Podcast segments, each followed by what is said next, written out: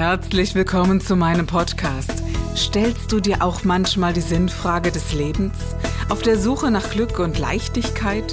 Ist Erfolg für dich ebenso wenig eine Frage des Zufalls? Wir reden über alles, was uns Menschen bewegt, im Kerstin Scherer Podcast.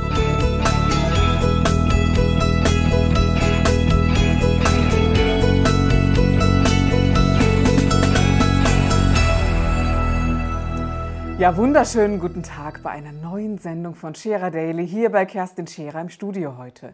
Ich habe wie immer einen wundervollen Gast bei mir in der Sendung, einen jungen Mann, der sehr viel weiß über Finanzen, über Geld, über deren Ströme und auch sehr erfolgreich damit geworden ist. Er ist unter den Top Ten der Finanzexperten. Er weiß sehr viel um die Dinge, über die Dinge hinaus. Aber das ist, wie ihr mich kennt, so für mich nicht ganz das Wesentliche. Das Wesentliche daran ist, dass er einfach noch ein richtig guter Mensch ist und einer, mit dem man Humor und mit Freude begegnen kann. Diese Kombination, die hat mir gefallen und deswegen ist Sven Lorenz heute hier bei mir in der Sendung. Herzlich willkommen, schön, dass ja, du da bist. Liebe Kerstin, ich freue mich riesig, mit dir heute ein schönes Gespräch zu haben. Also bin sehr ja. neugierig auf deine Fragen. Du, ich habe irgendwo im Netz gelesen, dass du mit zwölf Jahren begonnen hast, dich mit Geld zu beschäftigen. Stimmt das? Ja, aber nicht mehr mit Absicht. Also ich bin in der DDR groß geworden mhm. und da war Geld im Prinzip ja nie wirklich ein, Gut, wo du sagst,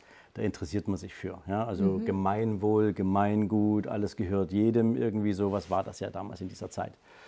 Und wir verbrachten unsere Zeit damals halt nicht unbedingt vorm Computer, das gab es damals halt nicht. Wir beschäftigten uns mit Musik, die wir toll fanden und die wir gern abgespielt haben auf einem Kassettenrekorder, aber ich hatte keinen. Freunde von mir hatten einen und wir hatten damals so eine, so eine, so eine, so eine Musiksendung, Luftfracht hieß die. Okay. Und da hörtest du all die Songs aus dem Westen, wenn du so willst. Mhm. Und das war natürlich super. Wir haben die also abends gehört, konnten sie allerdings nicht aufnehmen. Mhm. So, und ich habe dann meine Eltern gefragt, ich hätte gern so einen Kassettenrekorder. Und der kostete damals 1450 Mark. Und das war genau das, was mein Papa im Monat nach Hause gebracht hat an Einkommen. Und dann haben meine Eltern zu mir gesagt, Sven, wenn du sowas haben willst, dann musst du auch schon was dafür tun, weil wir können dir nicht einfach ein ganzes Monatsgehalt vom Papa hinlegen. Das geht nicht. So, dann habe ich halt angefangen und bin auf die Post gegangen und habe dann Briefe ausgetragen, meine, fast, fast meine ganzen Sommerferien lang habe bei meinem Papa in der Firma im Kegelclub jeden Freitagabend in einer verräucherten Hütte gestanden und habe da die Kegeln aufgestellt. Ich konnte die, die gekegelt haben, noch nicht mal mehr erkennen durch den ganzen Rauch. Damals war ja Rauchen in so einem Kegelclub völlig ja, klar, normal. Ja, klassisch, ja. Mhm. So. Und, ähm, Daran sieht man auch, wie alt wir sind übrigens. Wir sprechen von Kassettenrekorder ja. und verrauchten Buden. Ich habe mich ja, ja, gefreut, dass du gesagt hast, junger Mann sitzt heute hier. Ja, genau. also, so. nee, und das, so fing das eigentlich an, dass ich angefangen habe, mich mit Geld zu beschäftigen, Geld zu verdienen. Ich habe mir dann auch diesen Kassettenrekorder gekauft, witzigerweise. Aber je mehr Geld ich dann verdient habe, weil ich wollte dann weitermachen, ich habe dann mit 16 angefangen im Jugendclub also hinter mhm. der Bar zu jobben ähm, als Barkeeper. Das habe ich dann gemacht, bis ich 24 war. Und ähm, das Spannende war, mit jedem Tag, den ich mehr Geld verdiente, hatte ich weniger Lust, das auszugeben. Okay. Das äh, wäre mir besser auch mal passiert, aber das finde ich sehr gut, dass das ja, bei dir Das wäre mir auch besser okay. mal passiert, ja. Okay. Genau, das, äh, das ging immer ganz gut mit dem Geld aus, ausgeben. Aber ich glaube, das ist wirklich so eine Natur, meinst du nicht? Dass man entweder so ein Typ ist, der, der so aufbauen möchte, den das fasziniert, oder der, ich war sicherlich so die, die äh, kreative junge mhm. Frau, die ja, ihr Geld tatsächlich dafür investiert hat, zu sagen, Mensch, äh, was, was gibt es, was kann man machen und was kann man äh, daraus umsetzen in anderen Dingen tatsächlich. Ja. Ich, ich glaube, wenn du dein Geld für etwas Sinnvolles ausgibst und sagst, mhm. das, das, das, trägt zu meiner Weiterentwicklung bei, dann ist das alles super. Ja. Ich habe im Leben auch ganz andere Erfahrungen gemacht. Also als ich, überlegen, ich war 24, da habe ich in der Bank, also ich habe einen Riesensprung gemacht in der Bank. Ich bin direkt nach meiner Ausbildung in der Bank bin ich in ein Nachwuchsprogramm reingerutscht mit viel, wirklich mit viel Drehen und Machen, weil das wollte ich unbedingt tun und habe sofort den, den Sprung gemacht vom Azubi-Gehalt in die außertarifliche Vergütung. Aber warte mal ganz kurz, ja? gab es die DDR dann noch? Oder? Nein, nein, nein. Genau, die, die Banklehre habe ich, ein ganz großer Sprung. Ne? Die Banklehre habe ich später gemacht. Ja. Will dir nur sagen, ich mhm. habe auch Geld ausgegeben für, für eine teure Uhr. Mhm. Ja? Obwohl ich gerade am Anfang war mit Geld verdienen, weil ich mir unbedingt so ein Statussymbol kaufen wollte. Ja, ja, Kommen wir vielleicht ja. nochmal drauf. Aber also das ist so, wo ich sage, okay, ähm, muss man auch nicht machen. Aber das hat ja auch etwas mit dieser Art zu denken zu tun. Wenn ich erfolgreich sein möchte, muss ich erfolgreich aussehen oder will mich wenigstens mal so fühlen. Äh, heute die Menschen, die Das wir, die wir beraten, wir kennen ganz viele, die so leben Mhm. und von denen wir doch manchmal glauben, mm, es ist vielleicht der gefährlichere Weg, oder? Wie siehst du das? Wenn du dich mit Statussymbolen schmückst und eigentlich nicht das Hinterland dazu hast. Genau, ja. Und das fängt im Prinzip bei einer Uhr an, also bleibt mal bei Männern jetzt erstmal. Ja. Ne? Ähm, ein Mann, der trägt gerne eine teure Uhr, weil Ja. das bedeutet einfach, wow, du kannst dir das leisten. Nun, es ist sieht ja auch toll der einzige aus? Schmuck, den Männer tragen können. Also Gemeinhin äh, zumindest, Genau, sagt ja, man das genau. ja so. Ne? Es gibt ja Männer, die tragen ganz gut, anderen. Schmuck. Okay. Aber Ähm, erstmal ja, ne? So, und ähm, dann geht das weiter übers Auto, was du dir finanzierst im schlimmsten Fall, was du dir auch nicht leisten kannst, weil es einfach doch ein Level zu weit oben ist. Und dann bist du nur am Abzahlen von irgendwelchen Verbindlichkeiten, die du mal aufgenommen hast, um einem Bild zu entsprechen, was dir noch nicht gerecht wird. Und ich glaube, es ist immer ein destruktives Gefühl dabei. Ja? Also, also es ist ja das Gefühl, äh, was ich von vielen, äh, gerade von Männern kenne, die, die sagen, ich fühle mich so als Loser, ich kann es eben, ich krieg's nicht gerissen, ich krieg's nicht bezahlt. Und dann ist eben so die Frage, erfolgreich zu wirken, ohne es zu sein, finde ich sehr tricky tatsächlich. Aber das ist eine ganz subjektive Meinung von mir. Ja, ich muss ja auch sagen, also ich kenne da auch so ein paar Patienten, ähm, um ehrlich zu sein, wo du siehst, da war am Anfang äh, viel Schein, ja, dann hat es nicht funktioniert. Und dann haben sie aber noch nicht mal den Anstand gehabt, einen sauberen Abgang zu machen, sondern dann haben sie eine schmutzige Insolvenz hingelegt, haben im Prinzip die Mitarbeiter über die Klinge springen lassen und und und und. Ähm, wo ich dann sage, also da ist dann im Prinzip bei den meisten, die so eine Show-off-Phase haben, also die sagen, ich zeige mehr, als ich tatsächlich bin, die sind auch viel eher bereit, andere Menschen dann mit runterzureißen. Ja, die, die haben nicht das Verantwortungsbewusstsein, um dann auch dazu zu stehen, wenn sie einen Fehler gemacht haben. Sven, du bist in einer Zeit groß geworden, ich hier im Westen groß geworden, hatte eine Brieffreundin in der DDR damals und, und das war sehr intensiv, dieser Ja. Austausch, bis das unterbunden wurde. Und ich habe mich damals so gefragt, Mensch, warum hat die mir eigentlich nicht mehr geschrieben? Und ich war so enttäuscht. Beate hieß sie. Bis heute habe ich den Kontakt nie mehr finden können. Allerdings war ich mal in Berlin in diesem Zentrum und habe gesehen, dass es wirklich ja, äh, verboten wurde oder die Post unterschlagen wurde oder weggenommen wurde und nicht mehr weitergeleitet. das gab's, ja. Das gab es echt, ja. Und für mich war das immer so eine andere Welt und ich habe mich gefragt, wie fühlt man sich in dieser Welt? Das frage ich mich bis heute in einer doch sehr äh, geschlossenen Welt, muss man ja so sagen, viele Dinge nicht zu dürfen. Das fand ich hier, um es mal mit meinen äh, Worten sozusagen, äh, damals so als 10-, 12-Jährige echt abgefahren. Also diese, dieses ähm, Gefühl, nicht in Urlaub fahren zu können, wo man hinfahren möchte. Nicht einfach äh, mal zu sagen, Mensch, ich besuche die jetzt mal und man darf es einfach nicht mal eben. Und habt ihr das Gefühl gehabt, eingesperrt zu sein oder war das einfach so, wie es war? Das ist so eine ganz neugierige Frage von mir. Also lass mich so sagen, ich gehöre zu einer Generation, die damals herangewachsen ist, die dieses Eingesperrtsein noch nicht mal so richtig empfunden hat. Ja, also ich kann mich erinnern, zum Beispiel meine Großmutter, wenn ich der mal einen politischen Witz erzählt habe, und mit meiner Oma konnte ich da extrem viel lachen, wir hatten viel Spaß. Und wenn ich da so einen politischen Witz erzählt habe, sagte sie mir, aber psch, erzähl das niemals draußen. Und ich habe nie verstanden, was sie gemeint hat und warum das so sein soll. Sie hat auch nie erklärt, warum ich das nicht sagen soll. Ähm, Und erst viel später, nach der Wende, war dann äh, auch klar für mich, warum, weil dann kamen diese ganzen Geschichten hoch von diesen Menschen, die sich über das System lustig gemacht haben, die irgendwie äh, Witze erzählt haben über die Parteiführung damals und und und und, dass diese Menschen auch tatsächlich politisch verfolgt wurden. Ja. Und dass die weggesperrt wurden, ohne Anklage, ohne irgendwas. Aber das habt ihr das- so gar nicht mitbekommen. Das, also bei- ich habe das nicht so mitbekommen, ja. So, und ähm, ich muss dazu sagen, ich hatte ein sehr bodenständiges Elternhaus. Meine Mama war Sekretärin in der Schule, mein Papa hat auf dem Bau gearbeitet. Wir haben ein normales Leben geführt. Aber wir gehörten auch nicht zu denen, die jetzt hätten die finanziellen Mittel gehabt, um regelmäßig jedes Jahr zum Beispiel nach Ungarn zu fahren. Okay. Also es war ja möglich. Du konntest in den Osten, ja, du konntest nach Russland, nach Ungarn, nach Jugoslawien, Bulgarien. Also so diese ganze Ostblockrichtung konntest du machen. Aber selbst dafür musstest du damals schon genügend Geld haben. Oder du warst halt irgendwie, deine Eltern, also meine Eltern hätten dann zumindest in der Partei sein müssen, um vielleicht auch an einen vergünstigten Urlaubsplatz zu kommen. Das wurde ja damals auch zugeteilt, ne, solche Geschichten. Ähm, das habe ich aber nie erlebt. Also meine, meine weiteste Reise war damals ein Kinderferienlager ähm, nach äh, Bratislava. Mhm. Ja, so, da war ich 14 oder 15. Das war so die weiteste Reise, die ich damals gemacht habe. Und eingesperrt, aber ehrlich gesagt habe ich mich nicht gefühlt, mhm. weil es wurde nie propagiert. Ja, in meinem Elternhaus wurde sehr viel darüber gesprochen. Okay. Wir hatten äh, Freunde dort oder meine Eltern hatten eben auch Bekannte dort und, und andere auch, die damals geflohen sind. Also Nachbarn von mhm. uns hatten dort eben wirklich Verwandte. Und ich habe halt mitbekommen, wie viele Stunden man an der Grenze stand, um überhaupt mhm. reinzugehen. Was darf man mitnehmen, was nicht. Ja, okay. Und ich werde das nie vergessen, weil ich das wirklich ähm, ja, verrückt fand, in einer mhm. Welt groß zu werden, in der du alles haben kannst, ja. wenn man so will. Und da darf man das nicht mitnehmen. Und äh, auch die Geschenke, die zurückkamen von Beate, in Anführungszeichen, mhm.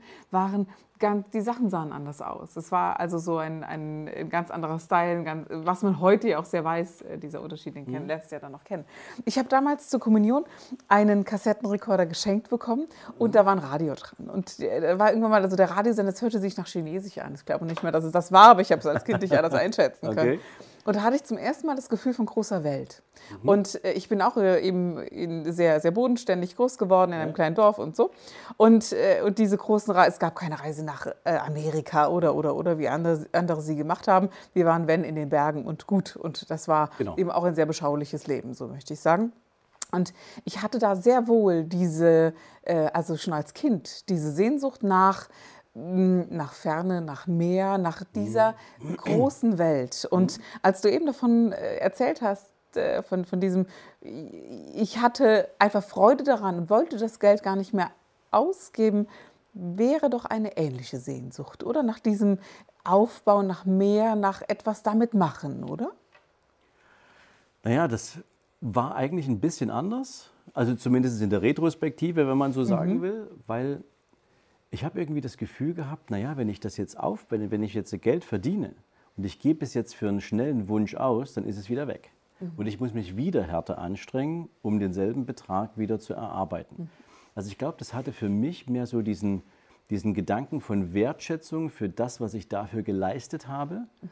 um dieses Geld zu bekommen. Ich musste ja zu dem Zeitpunkt damals noch keine eigene Wohnung bezahlen oder sonst irgendwas, aber der Plan war schon da. Mhm. Ich wohnte damals mit meiner Schwester zusammen in einem Zimmer. Sie mussten uns ein Zimmer teilen, weißt du, wenn du so 16, 17 bist, deine Schwester ist irgendwie fünf Jahre jünger, du hast deine Freundin mit zu Hause und die steht permanent im Zimmer, weil die irgendwas vergessen hat, weißt du? Die, ja, haben, die finden ja immer irgendwas, ja. So, und ähm, da war dann so der Gedanke schon da, also ich möchte hier eigentlich bald raus. Mhm. Und da war natürlich, was stellst du dir in so eine Wohnung rein? Ne? Dein erstes Auto, Führerschein.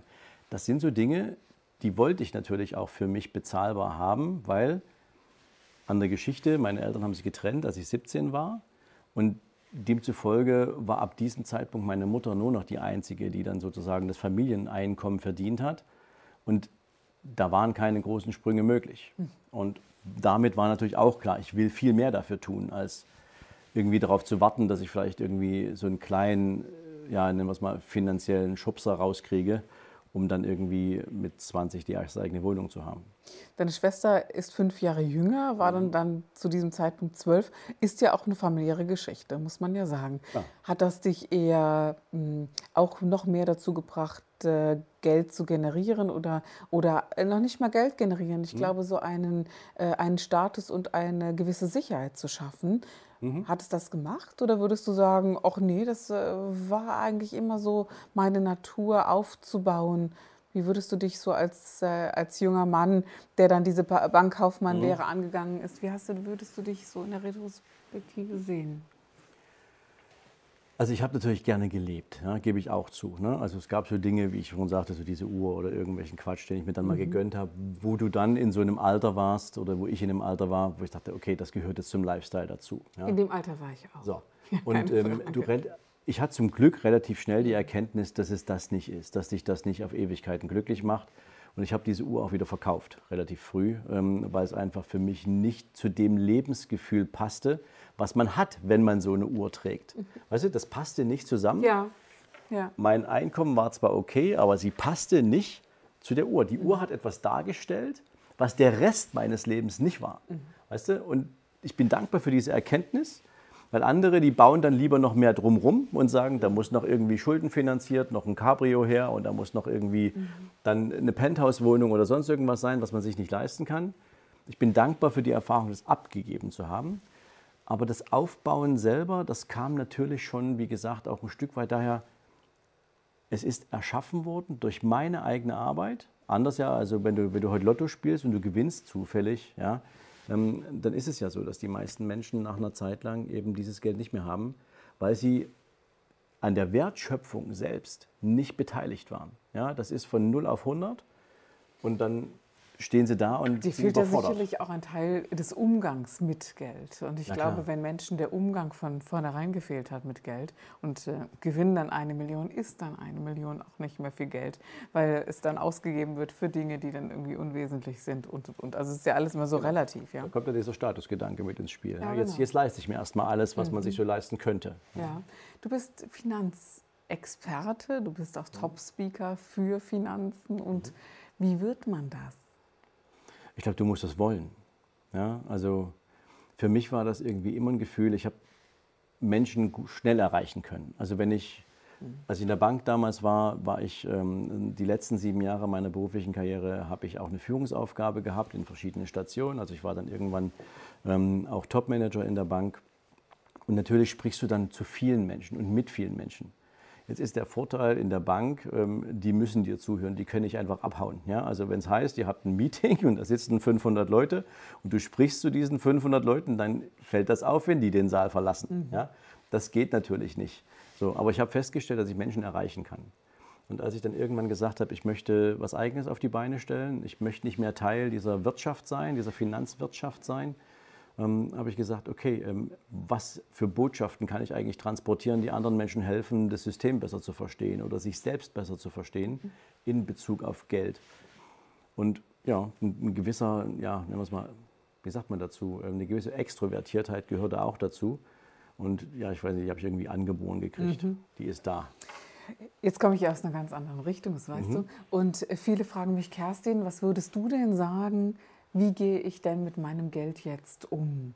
Würdest du sagen, äh, lege in Aktien an? Würdest du sagen, lege das Geld aufs Konto? Würdest du Gold kaufen oder würdest hm. du sagen, wir machen es wirklich in Hauskauf, in, in, hartes, in hartes Geld? Und ich habe da mir, ich habe mir natürlich auch Gedanken darum gemacht. Mhm. Irgendwann wird man auch ein bisschen erfolgreicher und überlegt sich, wie generierst du eine gewisse Sicherheit, wie generierst du mhm. vielleicht ein bisschen mehr Geld und ich habe auch gelernt, nichts gegen Geld zu haben. Das mhm. Äh, ist ja in uns Menschen oft, äh, oft drin, dass man sagt, mein Gott, ja, langsam und stetig, aber ja. es explodieren zu lassen, ist etwas, was schon verwerflich, mhm. sich verwerflich anfühlt. So ja. würde ich einfach mal sagen. Und dann habe ich mir das alles so betrachtet und mhm. ich sage das jetzt im laienhaften Dasein, auch mhm. sicherlich aus äh, Zuschauersicht. Geld aufs Konto zu legen, halte ich für sinnlos, denn äh, es liegt da und es passiert ja nichts mehr heutzutage damit. Das ist, es ist äh, nicht schon, produktiv. Es ist nicht genau. produktiv. Man hat natürlich einen Platz, wo man es lassen kann, keine Frage. Aber mehr macht es ja nicht. Ja. Ne? Äh, mehr noch, ich weiß noch nicht einmal, wie wird sich das Geld oder die, die, der Wert des Geldes verändern. Ja. Äh, gibt es ja eine Inflation oder ähnliche Varianten, die da mhm. möglich sind? Die Sorge ist ja gegeben und gar nicht unbegründet, gerade in der aktuellen Situation. Ja. Definitiv. die wir jetzt auch politisch sehen. Dann schien mir Gold als sehr sinnige Variante. Das ist jetzt schon ein paar Jahre her und äh, da hatten mein Mann und ich ein bisschen Diskussion. Er sagt, das steht so schlecht, kann er jetzt kein mhm. Gold kaufen. Heute sind wir froh, das gemacht zu Wollte haben. Wollte gerade sagen, ja, wir mhm. haben ja mhm. gerade historische cool, Höchstpreise. Ja, genau. Ja. Mhm. Das, war, das war der Moment. Äh, so, ich freue mich wahrscheinlich mehr in der Tatsache. daran, Weil du recht hattest. Ja, genau. genau. ja, genau. Ja, äh, glaube ich mhm. immer noch, dass Gold eine, eine gute, gute Wahl ist. Mhm. Tatsächlich ist langfristig, nicht für ein Jahr, mhm. sondern wirklich langfristig äh, anzulegen. Auch eine sehr subjektive Meinung. Aber ich glaube eben auch, wer in der Lage ist, äh, sich Gebäude oder wirklich ein, nennen wir es einfach ganz plakativ, ein Haus mhm. zu kaufen, es zu vermieten mhm. und kommt damit gut zurecht, würde ich fast behaupten, das ist eine der sinnvollsten Varianten. Was sagst denn du dazu? ich, möchte, ich, möchte mich jetzt ehrlich gesagt nicht auf eine pauschale Aussage stützen. Weil ich glaube, da würde ich jetzt den Interessen der verschiedensten Menschen auch nicht gerecht werden. Ja, klar. Guck mal, das machen Politiker ja auch. Ja, ne? ja, genau, pass, auf, pass auf, aber wir können da gerne mal durchexerzieren, wenn, das, äh, wenn, wir, die, wenn wir die Zeit dafür mhm. haben. Ähm, also prinzipiell, glaube ich, ist die allererste Frage, die ein Mensch sich stellen sollte, was soll denn mein Geld für mich tun? Was für eine Erwartungshaltung hätte ich denn an mein Geld? Oder es ist ja oft ein Wunsch. Also der Wunsch ist ja, dass Geld sicher das äh, ja, das bleibt, was es ist, wenn ich es habe. Mhm. Besser noch, wenn es sich vermehrt. So. Ja, aber jetzt haben wir mit Aktien zum Beispiel die, die Variante gehabt. Also meine Eltern zum Beispiel mhm. haben da mal angelegt und was ist passiert? Das Geld war weg. Ne? So, so, war warum so war es weg? Weil sie auf einen äh, Berater vertraut haben, der ja, den wir vielleicht besser nicht vertraut hätten. Ich bin jetzt mal ganz frech. Mhm. Ähm, könnte es auch sein, dass das ist aber jetzt nur eine Vermutung, weil das wäre im Prinzip die, wirklich die, das, das Paradebeispiel für auch das, was 2008 passiert ist. Mhm. Ähm, dass deine Eltern vielleicht im Moment, wo die Börse oder wo die Werte dieser Aktie auch mal eine negative Entwicklung gemacht haben, kalte Füße gekriegt haben, im Sinne von, wie weit kann es noch runtergehen und lieber ein Ende mit Schrecken ja, und dann verkaufen, mhm. ja, weil das ist der Fehler, den die Menschen machen. Das war der Gib dich ganz Podcast mit Kerstin Scherer. Wenn du mehr über mich erfahren möchtest, dann gehe auf meine Website www.kerstinscherer.com oder besuche mich ganz einfach bei Instagram Co. Du interessierst dich für bestimmte Themen, die du jetzt noch nicht gefunden hast? Dann schreibe uns eine E-Mail an info@kerstinscherer.com. Wir freuen uns auf dich.